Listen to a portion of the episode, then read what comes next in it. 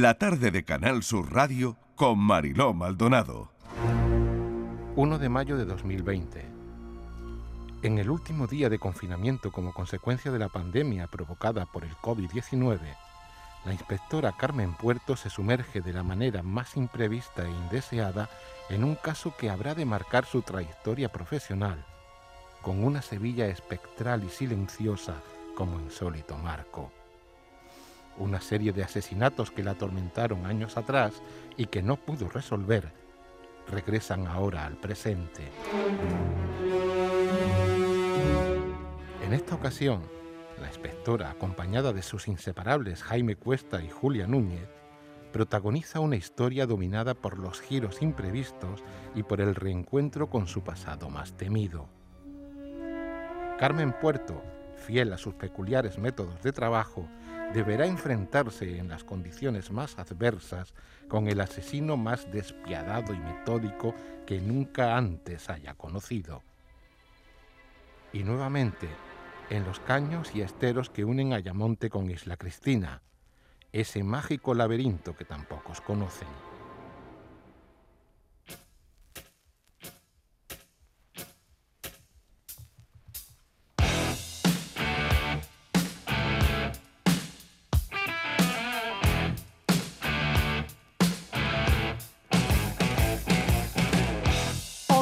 Octubre, solo vive quien muere.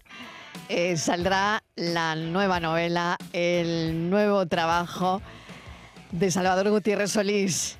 Eh, bienvenido de nuevo, gracias por estar con nosotros y madre mía, eh, bueno, ¿qué se siente cuando estás ya en capilla? Muchas gracias Mariló por, por invitarme a tu programa. Pues la verdad que que como todavía no he visto el libro, todavía no me han, no me han llegado los ejemplares a casa, fíjate, estoy como, fíjate. como ese padre primerizo que lo primero que Mm. hace es contar los deditos del niño cuando lo tiene delante, pues, pues estoy en ese periplo de ver el, el niño y, y contar los deditos.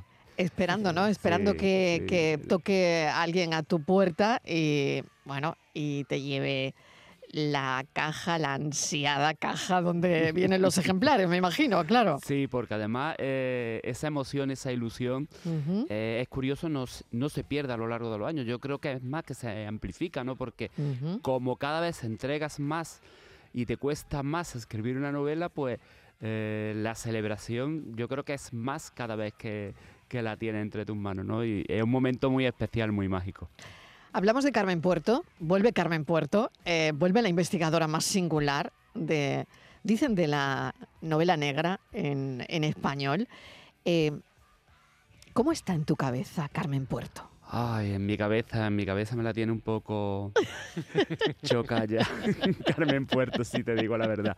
Eh, eh, la tengo desde que escribí Los Amantes Anónimos. Sí. Eh, siempre cuando acaba una novela eh, hay una sensación de duelo, una sensación un Mm. poco de eh, despedirte de personas que, con las que has convivido durante mucho tiempo, ¿no? Y, y siempre te entra un reconcome con determinados personajes. Yo algunos lo he hecho sobrevivir, pero eh, con Carmen Puerto cuando acabé de, de escribir Los Amantes Anónimos, eh, tuve muy claro desde el primer minuto que, que no, que no le iba a hacer la maleta, no se le iba a cerrar, no le iba a comprar eh, el billete de, de tren para que se fuera de mi vida, sino que, que la iba a dejar, ¿no?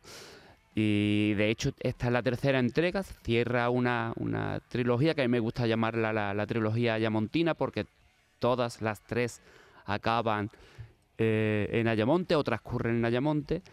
Y lo que sí voy a darle es un, un descanso. No sé si por mucho tiempo o poco tiempo, pero le voy a dar un descanso para. Porque yo también necesito. Descansar eh, de ella. Sí, eh, como las parejas, no- nos vamos a dar un tiempo, Ay, que, no, que sí, eso tan sí, bonito sí, da- qué y tan bonito. trágico al mismo tiempo. Nos vamos a dar un tiempo. Qué bonito es eso, ¿no? Eh, tengo aquí a Borja Rodríguez, es el, nuestro psicólogo de cabecera. Hola, Y Salvador. no te Hola, creas Borja, que ¿qué igual te estás psicoanalizando, Salva. ¿no? Tú- Estoy aquí apuntando tú cosas. no Yo te estoy aquí creas, ¿eh? Tú apuntando. no te creas que él va apuntando, va apuntando y, y a ver qué pasa al final. Pero, ¿te atraen los personajes obsesionados por escapar de la mediocridad, no? Sí, yo creo que esa es una tendencia que, que tengo en mi trayectoria desde que empecé, ¿no? Eh, y sobre todo de lo que somos capaces de hacer por supuestamente escapar de la mediocridad, ¿no? Y que de la mediocridad solamente se escapa teniendo talento. Lo que pasa es que hay, que hay personas que pretenden escapar de otro modo, ¿no? Utilizando otra artimaña y marcándose otro objetivo en la vida, ¿no? Y, Carmen Puerto no es que escape de la mediocridad, ¿no? Porque ella en realidad no es mediocre, es una, una, una persona brillante en un aspecto de su vida, ¿no? Pero a mí lo que sí me interesaba mostrar con, con Carmen Puerto, con, con, este personaje, es que puedes tener un don, puedes tener un don muy, muy llamativo, muy notable, y a la vez ser un caos en el resto de facetas de tu vida, ¿no? Y ella es un caos, es puro desorden, es una persona frágil e inestable, pero está dotada con una intuición y una inteligencia que la convierten pues, en una inspectora, una investigadora eh, de armas tomar, ¿no? Con grandes habilidades. Pero eso eh, contrasta con lo que es el resto de ella misma, ¿no? Que yo creo que es algo que, que, nos sucede a buena parte de nosotros, ¿no? Podemos tener un talento, un don o una facilidad para determinadas cuestiones de, de nuestra vida, pero luego ser un auténtico desastre en otros aspectos de nuestra vida que pueden llegar a ser muy importantes, ¿no? Pasa mucho. Sí, pasa, mucho, pasa mucho. Pasa mucho eso que dices. eso que dices, Salvador Gutiérrez Solís, pasa mucho. Sí, te quería preguntar, eh, Salvador, porque cuando entrevistamos y hablamos con escritores, me resulta muy curioso cómo ¿Cómo es ese proceso para decidir si un personaje se va, se queda, vive o muere? ¿no? Y has dicho que, bueno, que, tú la primera vez que escribiste y describiste a Carmen, decidiste que se quedara y se lleva ya tres libros. ¿Cómo se decide eso, ese proceso de voy a decidir o, quiero que Carmen se quede? No sé, no, me resulta súper llamativo. Borja, me da miedo responderte porque eh, creo que me vas a... Que no acabe en directamente no acabe en divorcio. ¿eh? Cuando acabe la, la entrevista van a llamar para que me recojan y... Eh, cuando los escritores decimos que los personajes se sublevan o tienen vida propia, eh, es que realmente pasa eso. Tú, tú notas que un personaje, eh, cuando está escribiendo una novela, a lo mejor en un principio le tenía asignado un papel secundario o, no tan protagonista, ¿no? Y de repente tú notas, oye, que tiene una musculatura, que este tío, esta tía son potentes y que merecen eh, tener más protagonismo. Y sin quererlo, porque al final no, tú no te lo habías planteado así, eh, ocupan espacios que no estaban previstos, ¿no? Yo creo que también eso forma parte de que eh, muchas veces los novelistas tenemos la, manía de, de, tenerlo todo muy estructurado y todo muy muy bien hecho, ¿no? Como la casita, con todos los, todos los planos perfectamente definidos, dónde está la bañera, dónde está la cocina, en fin, dónde está la azotea. Y muchas veces no, nos damos cuenta de que a lo mejor el día que tú eh, planeaste la novela o la historia, eh, ese día tú tenías, eh, eso, aquello, aquello fue una buena idea nivel 7 pero a lo mejor cuando estás escribiendo la novela te llega una buena idea a nivel 8 o 10 y dices, oye, ¿por qué voy a desdeñarla? ¿no? ¿Por qué no voy a utilizarla? ¿no? Y yo creo que ese crecimiento de los personajes también está en base a eso, ¿no? En cómo eh, dice, oye, no se me ocurrió en su día, pero oye, esto que puede encajar muy bien y el personaje crece notablemente y entonces, claro, te supedita y tienes que hacer que crezca, ¿no? ¿Qué hay, ¿Qué hay de Salvador Gutiérrez Solís en, Carmen o qué hay de ti en, tus personajes, no? Porque siempre hay mucho del escritor, sí. pero no lo sé, en Carmen, ¿qué puede haber de ti? Sí, yo, siempre he tenido la, teoría, Mariló, de que eh, eh, yo nunca he escrito de mi vida y luego con, el paso de los años me di cuenta de que no es que escriba de mi vida, pero sí escribo sobre mí, porque mis personajes ven la vida y tienen las sensaciones que yo tengo, no me puedo inventar ese tipo de sensaciones. Carmen Puerto, ¿qué, tiene de mí? Yo creo que el gusto por, la música, el gusto por a veces buscar una soledad premeditada y, puede ser que también los cambios de humor. eh, sobre todo mi, mi mujer me dice de vez en cuando que hay días que, que soy insoportable, ¿no? Pero yo, yo creo que eso también nos pasa un poco a todos, ¿no? Y, y la Puede que sea un lugar común. Sí, yo creo que eso es un no lugar lo sé, común. No lo sí, sé. Sí, sí, sí, seguro. Y la verdad que me gustaría tener su intuición y su, su inteligencia, ¿no? Yo a veces me sorprendo, digo, joder, qué tía más lista, ¿no? Y qué, qué, qué- qué- qué facilidad para resolver las cosas, ¿no? Sí, pero Bueno, claro. Sí, sí, adelante, Salvador. sí, creo que, que tengo cosas en común, pero yo creo que las voy un poco esparciendo con el resto de, de personajes con, de, de la novela, ¿no? También tengo, yo a veces con, con Jaime Cuesta, pues también noto ciertos paralelismos, incluso con Julia también tengo a veces eh, sensación de, de aportarle cosas de mi vida, ¿no? Qué curioso es todo esto. Bueno, vamos a los hilos. ¿Te parece hablar también de, Sí, sí, por supuesto. de los hilos de Twitter? bueno, eh, Salvador Gutiérrez Solís estuvo algunos años ¿no? sin, sin escribir mm, novelas, sin escribir libros. Dime si me equivoco, pero unos tres años, ¿no? Sí, tres Eh, años sin, sin escribir absolutamente, Absolutamente nada. Sin, nada. Nada sin- sin relacionado nada, con, sin- la, sin con la literatura, sí. Exactamente, sin, sin acercarte. Bueno, y esto fue por algo, por, por no sé, ¿qué pasó en, en ese periodo, no? Se- pues mira, eh, se Y no publicó. hace falta lo- que lo- pase nada, ¿no? No, lo sé, no pasó. lo sé. En mi caso fue que eh, se publicó eh, Los Amantes Anónimos Ujú. y el mismo día, además que fue el- justamente el mismo día que, que se publicó, el, la editorial que la publicó entró en concurso de acreedores. Entonces, eh, apenas llegaron 300 o 400 ejemplares a las librerías, Ujú. todo fue caótico, desastroso, en fin, muy lamentable. Y, y durante un tiempo aquello me desanimó mucho y yo reconozco, pasado el tiempo, que eh, me dejé llevar eh, y que en cierto modo era me sentía cómodo leyendo, viendo series, viendo películas, escuchando música. O sea, lejos de la literatura, creyendo que todo lo que estaba haciendo me estaba nutriendo para eh, futuros proyectos, ¿no?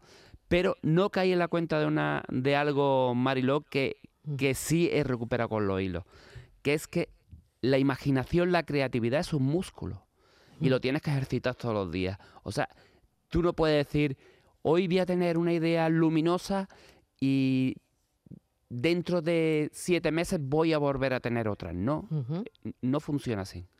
Tú tienes que tener tu mente con ese pellizco, con esa tensión todo el tiempo para intentar tener buenas ideas. Si no, tu imaginación, tu creatividad se acomoda y dice, oye, si me estás nutriendo, tú me estás dando ideas, me estás eh, alimentando con otros soportes, yo por qué voy a inventarme historias si tú me las estás dando, ¿no?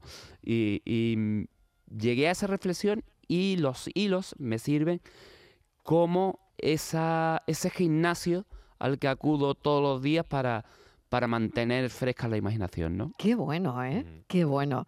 Porque los hilos tienen tela, ¿eh? tienen telita, ¿eh? Eh, Es verdad que pasa lo mismo cuando estás delante de un micrófono. Cuando te vas dos meses, eh, Claro. cuando vuelves, Sí, cuesta. cuesta, Cuesta, cuesta. cuesta, Cuesta. cuesta hablarle a la gente. Cuesta. Desde Cuesta aquí ponerse delante de un micro. No es de fácil. gente. eh, y me imagino que cuando escribes es exactamente lo mismo, como si te vas del periódico y, y Sí. como, eh, no sé, em, he encontrado, eh, Salvador, un paralelismo en eso que decías con, con- con también eh, estar un- dos meses sin hablarle a la gente a través de un micrófono, ¿no? La verdad es que es Sí, verdad, sí, ¿no? Pierdes el... Pierdes, eh, pierdes, sí, pierdes algo, pierdes cosas y sí. que, oye, lo vuelves a retomar eh, igual en tres horas, en cinco, en un día o en una semana. Pero es verdad que lo pierdes, ¿no? Y claro, ahí Salva encontró hacer hilos en Twitter. El primero, el primero del que eh, me gustaría hablar es que estábamos en la pandemia y tiene que ver con un despertador de unos vecinos que suenan a la misma hora. Y bueno, y ahí empieza todo, si no me equivoco, Salva, Sí, porque sí, sí. yo mm, me sentí con el hilo que es que estaba súper enganchada, no podía, no podía dejarlo. Y, y cómo va a acabar esto? Y, y venga, y, y tengo que seguir. Y bueno, se trataba de eso, ¿no? Sí, se trataba de eso, además utilizando un realismo en ese momento muy cercano, muy cotidiano. Que era el, de la, el del era- confinamiento, era ¿no? El confinamiento y la pandemia. Y, llegó a tal dimensión el hilo, Mariló, que llegaron a llamar a casa eh, avisándole a mi mujer de que tenía la intención de descolgarme por la terraza para colarme en casa del vecino. Que eso lo dicen parte del hilo. Sí, sí, sí, claro. Y, y- y- y mi mujer, no, que es broma, que es que es un, es un hilo que ha escrito, que no, que no se va a descolgar. ¿no? ¿Un qué? Y el vecino diría, ¿un qué? ¿No? Que, que- que va a hacer, que va a hacer tonterías. Que tu marido va a hacer tonterías, ¿no? Madre mía. Eh, bueno, hay gente que te pide, porque bueno, esto ha seguido, eh, ese fue el primer hilo, ¿no? Sí, Pero esto ha seguido y hay gente que te pide que lo expliques, sí. que expliques el final, Sí, que, incluso. que- que- que- que- que porque siempre... sueles dejarlo abierto, ¿no? Sí, lo dejo muy abierto porque yo creo que eh, los lectores son inteligentes y luego juego también como el acertijo que vosotros hacéis que cada uno le ponga al final que le, que le interese, ¿no? A mí me gusta eh, jugar con el lector y que el lector sea un personaje activo, alguien activo dentro de la narración, ¿no? ¿Y tú pensabas eh, que los lectores de ficción estaban ahí? Eh, porque son millones de seguidores eh, los que leen tus hilos, ¿no? ¿El, el lector de ficción está potencialmente ahí? Sí, sí, sí.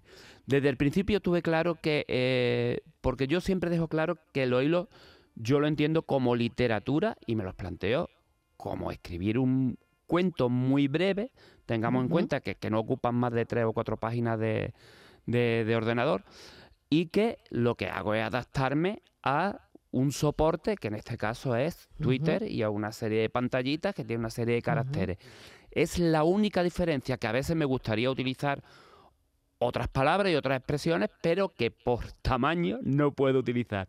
Es Ujú. la única limitación que tengo. Los demás es un ejercicio literario al uso. Y de hecho, eh, eh, a mí me gusta mucho, Mariló, toda esta gente que me, que me dice que lee los hilos, por ejemplo, cuando va en el metro, en el autobús, en el tren.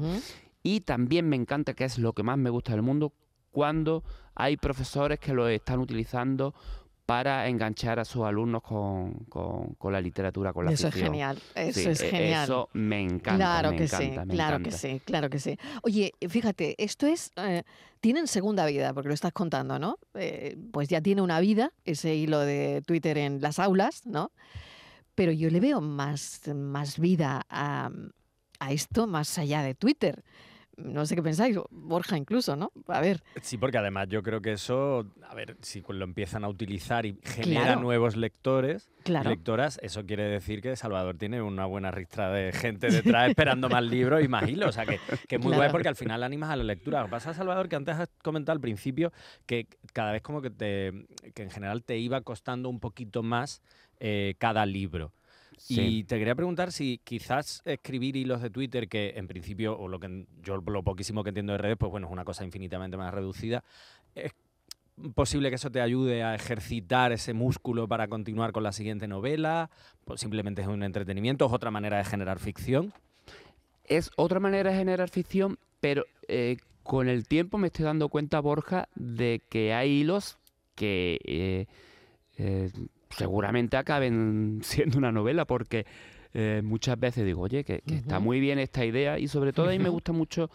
eh, hay dos personajes que de vez en cuando protagonizan los hilos, que es un periodista y un fotógrafo que se llama Paco, que es el que acompaña siempre al periodista. El, el periodista en, teor- en teoría soy yo, no- nunca se presenta Sí. porque como los hilos siempre Sí. están escritos en primera persona. Y a lo mejor una sucesión de, de novelas con casos que le pasan a, a- al periodista y a Paco en el que se mezcla el suspense, eh, eh, la intriga, la resolución de casos, el mundo del periodismo que me atrae tanto claro. eh, puede dar una puede dar mucho juego, ¿no? Sí, y, y yo también lo veo en muchas vidas a los hilos, en- incluso en otros soportes. eh, Claro, se- claro. Se, han hecho podcasts que han funcionado muy bien y yo incluso lo veo en el, en el audiovisual. Totalmente, yo Claro, también, ¿eh? sí, sí, Sinceramente, yo también. serie, Casi ¿eh? como, Sí, eh, como cortos de serie, no lo Sí, sé, pero a mí me, encanta, me parece que... Muy de sí. chispazo, muy eléctrico, Sí, muy totalmente, directo. totalmente. Pero, pero también lo veo así. Yo eh, creo que el que se atreva triunfa. Totalmente. Así que productores, mm, coger la idea. ¿eh? Coger Salva la lanzaba idea, así. Salva la La lanzaba, lanzaba. Pero aquí estoy abierto, estoy abierto. el que, el que haga soporte audiovisual de los hilos, eh, vamos, como por ejemplo suena el teléfono, ese hilo es brutal. O em, número oculto. Bueno, tú, tú, Salva, ¿en qué estabas pensando? o sea, cuando- de verdad, cuando te pones a escribir estos hilos, es que, mm, no sé, eh, ¿de qué manera? ¿Cómo? ¿Dónde estás? ¿Cómo se te ocurren? Eh, ¿Le dedicas mucho tiempo? No sé, se me ocurren mil preguntas. Mariló, mira, eh, hay hilos que he tardado 30 minutos en escribirlos. 30, 40 minutos. Hay hilos que he tardado una semana. O sea, hay gente que en escribir un tuit tarda más. Sí. lo que Pero sí, bueno, lo, lo que sí ver. tengo, lo que sí, Sí. es verdad, y, Sí. y hay gente que no se lo cree, es que no tengo planificado absolutamente nada cuando empiezo a escribirlo. No tengo ni idea cómo va a acabar Ajá. el hilo. Ajá. No tengo ideas. O sea, no, no tengo una historia. En las novelas, en sí tengo una Sí. historia preconcebida. Sí. En los hilos no tengo. Siempre eh, parten de algo que me pasa, o que he visto, o que he oído, o que he escuchado. O sea, el, el hilo que comentaba antes, el primero, Sí. el del despertador, el, El del demás, despertador es brutal Sí. también. eh, es que eso me estaba pasando de verdad. Es Claro, que lo- los vecinos claro. se dejaron el, el despertador eh, conectado y todos los días de 7 a 8 de la mañana era infernal, porque además su dormitorio está justo debajo de- del nuestro. Y a partir de ahí me inventé el hilo, ¿no? Ya le puse el componente del perro, en fin, y, y demás, ¿no? Pero el resto, eh, pues la verdad, empiezo a escribir, tengo muy claro cómo puede ser el primer tweet, porque sí entiendo que el primer tweet es el, que, engancha, conecta, el que engancha. conecta. Exacto, exacto. Si ahí ya no sugieres que va a pasar algo, no te van a seguir leyendo, ¿no? Ujú. Es el primero al que le doy más vueltas y luego ya voy escribiendo, voy escribiendo y a veces incluso yo me sorprendo y digo, joder, ¿cómo se me ha ocurrido esto de meterme por aquí? Y luego eh, me llama mucho la atención el, el- el- el hilo que ha tenido más trascendencia hasta ahora fue el de, el de hilo oculto, el de Hilo número oculto, oculto, no, número perdón, oculto. número desconocido. Ah, ¿número desconocido o número oculto? Número desconocido, el que ha tenido más, desconocido. más, Uf, ese es brutal. más Eh, trascendencia. Tres millones de lecturas, creo, si no me equivoco. Ocho. o- Ocho millones de Ocho, lecturas. Bien, bien, bien. bien. Y, Ocho millones de lecturas. y, y el es nada, caso ¿eh? es que eso me pasó. Me pasó unos días antes Sí. y yo pensaba cómo podría haber sido si eh, por la maniobra que tuve, en fin, no voy a dar más pistas por si alguien no lo ha leído, Sí, sí. por lo que tuve que hacer. Ya no se puede pues, hacer spoiler de los Ya, hilos. Claro. spoiler. Además, eso, eso se lo pido mucho a los lectores, por favor, no, no re- el último tuit, no el primero, que si no claro, es, claro, es claro. un fastidio para quien lee. Y siempre parto de eso, normalmente de algo que me ha pasado o que ha pasado muy de refilón por mi vida, ¿no? Mm. Salva, ¿habrá recopilación de hilos en un libro? Uf, qué bueno. Pues Qué bueno. Borja, otra cosa que, que le estoy dando que le estoy dando vueltas, porque ya han llegado algunas ofertas de editorial y demás interesadas en, en hacerlo. Y, y tengo que darle vueltas, ya he hecho una experiencia con, con uno de ellos, porque, eh, claro, la gran duda que es, eh, lo hago ya en plan narrativa, poniendo las palabras y utilizando las palabras y las expresiones que me hubiera gustado utilizar, o lo dejo tal Tal y cual. tal cual, ¿no? Entonces, claro, al Tal cual, tal pasarlo cual. a un Todos votamos tal Todos cual. votamos A- tal Aquí cual. votamos tal cual. Sí. Sí. tal cual, yo también lo firmo, pero debería ir entonces con las imágenes.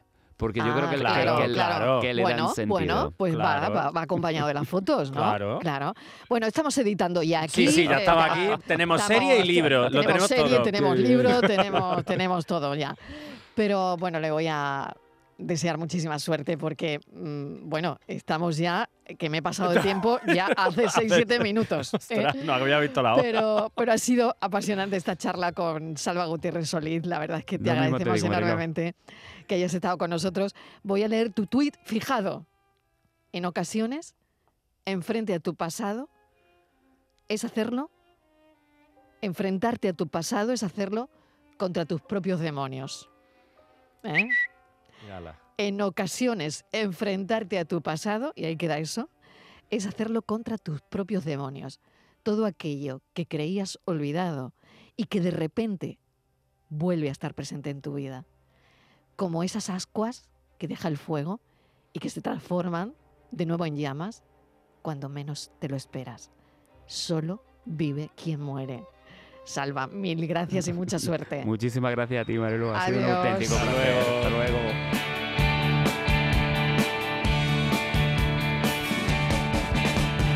he despertado casi a las diez y me he quedado en la cama más de tres cuartos de hora.